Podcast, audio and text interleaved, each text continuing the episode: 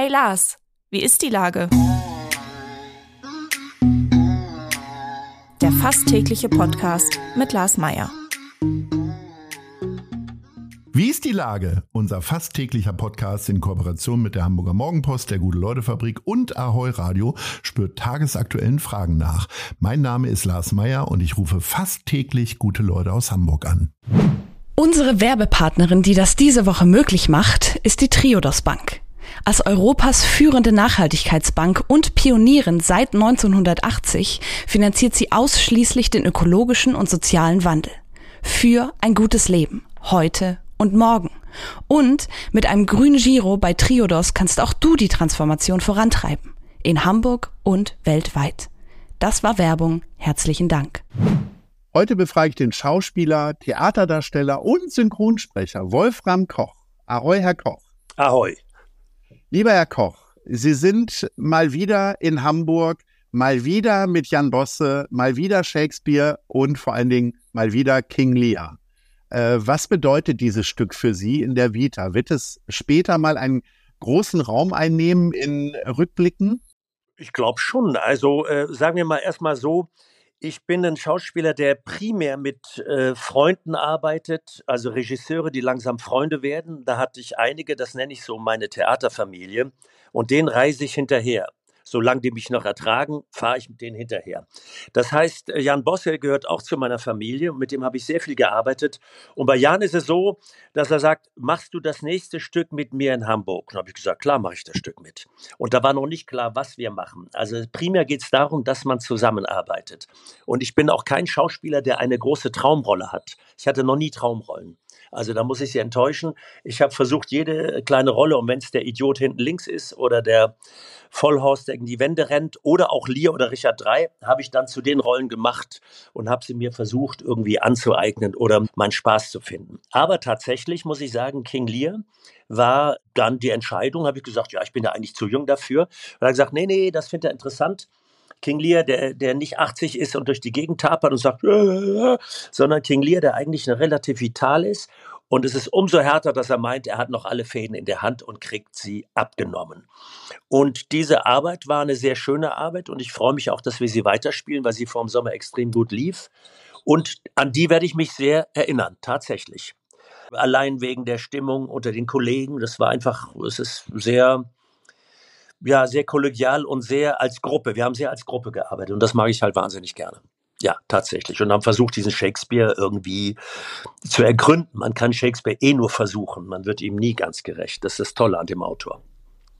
Ähm, wie ist das denn, wenn man nur alle paar Wochen dieses Stück spielt? Ähm, also Sie, Sie, wohnen ja in Frankfurt. Ja. Äh, äh heißt es dann im ICE nochmal richtig Text prügeln oder gibt es da eine gewisse Gelassenheit, weil alles felsenfest noch drin ist? Äh, sagen wir mal so, wenn wir, wenn wir äh, laufende Vorstellungen haben, so alle paar Wochen geht das, dann guckt man im Zug tatsächlich einmal rein, meistens noch gerne äh, vor der Vorstellung oder einen Tag vorher. Jetzt hatten wir dieses Stück tatsächlich sehr lange nicht und es ist eine Art Wiederaufnahme. Und da äh, wird einfach nochmal geprobt. Und in dem Sinne wird geprobt, dass man sagt, oh, was war vielleicht nicht so gut, was war gut, was können wir verbessern, was können wir verschärfen, wo können wir lockerer sein, wo können wir härter werden, vielleicht tiefer werden. Das sind immer so, Theater ist ja immer Work in Progress. Also so sehe ich das zumindest, ja. Wie ist das denn, so einen größenwahnsinnigen Alleinherrscher ähm, zu spielen und selber dann auch zu inszenieren für sich? Ähm, lässt man da richtig die Sau raus oder ist es dann, äh, sind dann eigentlich auch die leisen Töne entscheidend? Also ich lasse die Sau raus und äh, die Figur wird immer einsamer, was mich natürlich sehr interessiert, in Verbindung mit einem Tod, der näher kommt, den man ahnt.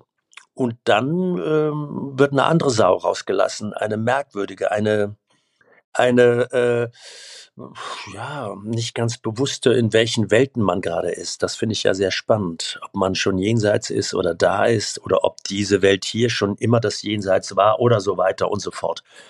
Aber Sauhauslachen macht auch wahnsinnig Spaß. Und die Leute unterhalten. Also Bertolt Brecht hat gesagt, der große Denker und Analytiker sagte, unser Beruf ist Abendunterhaltung. Und das unterschreibe ich voll. In allen Variationen. Aber wir wollen die Leute natürlich auch unterhalten. Jetzt ist es so, dass wir in diesem äh, Radiogespräch eigentlich nur Hamburgerinnen und Hamburger einmal zu Wort kommen lassen. Wir haben da jetzt so ein bisschen dran gedreht. Wir haben sie ja quasi aus Frankfurt ausgeliehen. Ja. Äh, aber wie blicken Sie denn als Frankfurter Jung auf Hamburg? Ich war hier ja schon mal fünf Jahre in dieser Stadt am Schauspielhaus von 2000 bis 2005. Und da habe ich mit Tom Stromberg haben wir hier angefangen zu spielen und das war erstmal eine, eine harte Arbeit hier zu landen in der Stadt und am Ende äh, wollten die Hamburger uns tatsächlich äh, wirklich nicht mehr gehen lassen, haben uns ins Herz geschlossen, also die ganze Truppe. Und das hat mir sehr, sehr Spaß gemacht. Und äh, ich mag Hamburg eigentlich wahnsinnig gerne. Ich mag die Stadt, wenn ich hier, hier bin. Ich äh, ahne das Meer oder zumindest äh, die weite Elbe und das Meer etwas weiter weg. Äh, ich mag die Atmosphäre und ich bin wahnsinnig gerne hier in Hamburg, tatsächlich. Also ich bin im Rheinland groß geworden und da würde man sagen, da geht mir das Herz auf. Jetzt ist es so, dass man hier immer wieder darüber streitet, äh, soll Hamburg sich besser darstellen, äh, immer noch durch den Hafen oder über Musicals. Äh, wie wichtig ist für Sie in der Außenansicht denn die Kultur hier in dieser Stadt? Also für mich als, sagen wir in dem Sinne ein bisschen Insider, war Hamburg immer absolut führend. Da hat man immer hochgeguckt. Da gab es Thalia und das Schauspielhaus. Das gab es aber auch äh, die ganzen privaten Bühnen, wo auch ganz tolle Sachen stattfinden. Das St. Pauli-Theater. Also hier war immer ähm, enorm was los. Und wir haben immer, immer gesagt, boah, da war Zadek hier und dann die Baumbauer-Ära und dann war Kurn hier im Thalia-Theater und, und, und. Also äh, man hat da immer schon sehr nach Hamburg geguckt. Ich weiß gar nicht, warum Hamburg so einen Komplex hat, da noch mehr machen zu müssen. Ich finde, Hamburg macht schon eine ganze Menge. Also ehrlich gesagt, ich als Insider habe Hamburg immer hatte einen ziemlich hohen Stellenwert kulturell, muss ich sagen. Von Kampnagel bis, also das haben wir verfolgt, sind auch immer hingefahren und haben uns Sachen angeguckt und so weiter. Wenn Sie wie jetzt mal wieder in Hamburg sind, gibt es denn Ecken, Spezialitäten oder irgendwas, was Sie gleich ausprobieren müssen, gibt's äh, am Hauptbahnhof gleich ein Franzbrötchen oder am Hafen ein Fischbrötchen? Oder? Tatsächlich gibt's am Hafen ein Fischbrötchen und am, äh, am Bahnhof in der Nähe gibt's ein paar versteckte kleine chinesische Restaurants, die wirklich äh, chinesische Gerichte haben, die man so sonst nicht essen kann. Also ich esse sie nicht alle, aber gibt's so Schweinesehnen und so weiter und so fort. Also und Variation. Da gehe ich tatsächlich gerne äh, essen.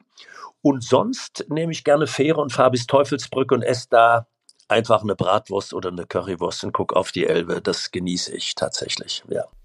Sie essen Schweineseen. Also nee, wenn man mal ich habe gesagt, die habe ich, nicht, die hab ich nicht gegessen. Ich sage nur, da gibt es Spezialitäten. Das war nur ein kleines Beispiel von ja. Sachen, die man so nicht unbedingt in äh, chinesischen Restaurants unbedingt finden würde. Dann ahne ich, dass es das Dim Sum Haus ist. Das könnte sein. Dem, nee, es ist, es ist Dim Sum Haus, aber daneben gibt es eben noch ein kleineres. Und ich weiß nicht, wie es heißt, beim Schauspielhaus okay. um die Ecke. Ja. In einer kleinen Gasse. Und da waren wir als Kollegen vom Schauspielhaus immer essen.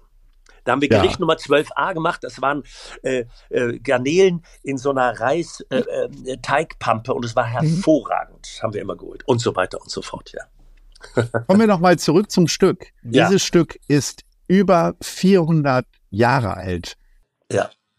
Warum interessiert es eigentlich immer noch, auch in der Gegenwart, sich Shakespeare einzuziehen. Also nicht nur Sie, die sich den Text reinziehen als Schauspieler, sondern äh, warum ist das so beliebt? Können Sie das erklären? Ja, das ist, also da muss man weiter ausholen.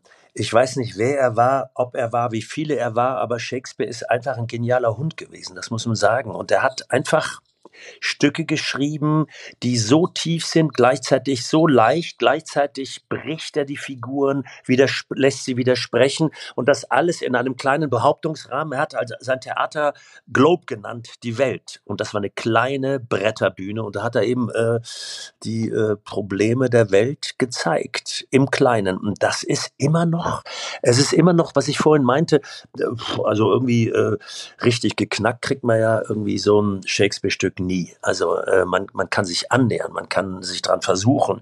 Aber äh, die Stücke sind so komplex und die Figuren so widersprüchlich und sie sind fernab von unserer vielleicht angeblichen äh, Psychologie, wo man meint, jetzt muss man irgendwie da sich reinfühlen und da, sondern die sind knallhart, kantig, sperrig und in dem Stück geht es ganz einfach um ja, es geht um, um äh, eine Macht eines Mannes, der die Macht abgeben will, scheinbar, und so tut, als ob er äh, demokratisch und nett ist zu seinen Töchtern, aber sagt, naja, aber 100 Männer behalte ich trotzdem. Sprich, die Aktienanteile von dem Familienbetrieb behalte ich.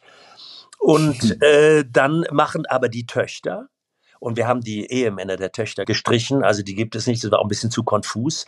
Wir haben also die Töchter alleine und die ähm, machen nicht so, wie der Olle das will.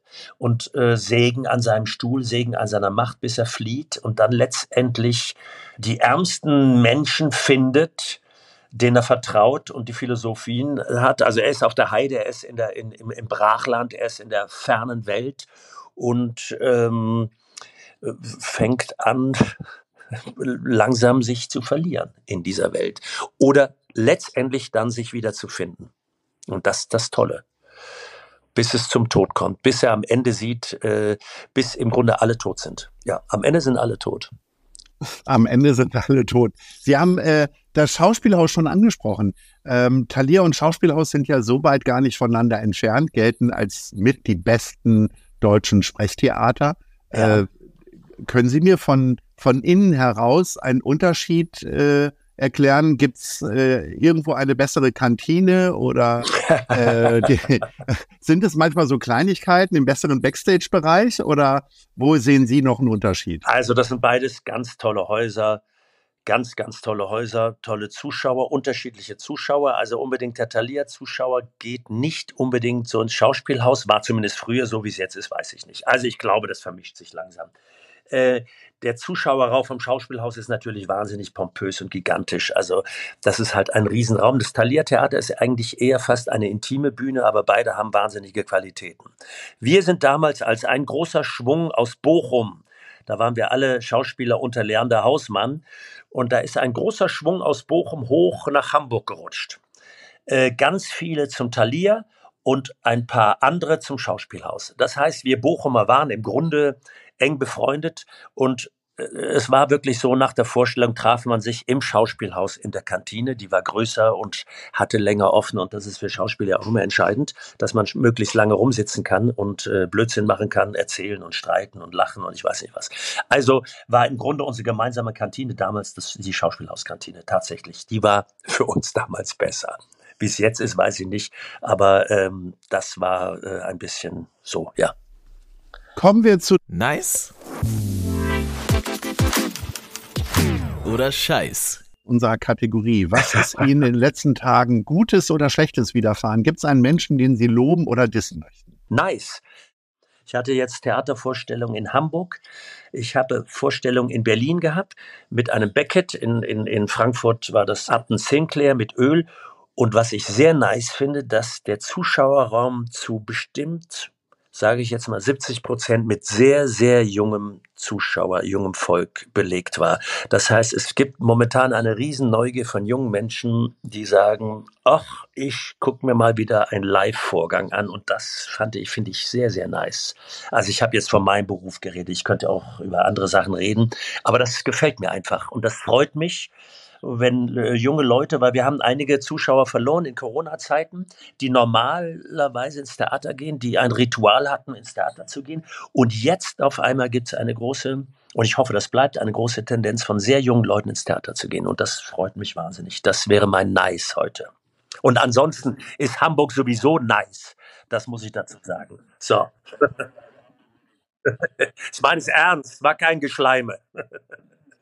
ein bisschen, was auch nice war, unser Gespräch. Das ist jetzt leider beendet. Ich freue mich aber, wenn wir uns bald mal wieder wieder treffen auf dieser Plattform und miteinander reden. Lieber Wolfram Koch, ich wünsche Ihnen ganz viel Freude hier in Hamburg auf der Bühne des Thalia Theaters mit King Lear. Herzlichen Dank und Ahoi. Vielen Dank fürs Gespräch. Dieser Podcast wird präsentiert von der Gute-Leute-Fabrik, der Hamburger Morgenpost und Ahoi Radio.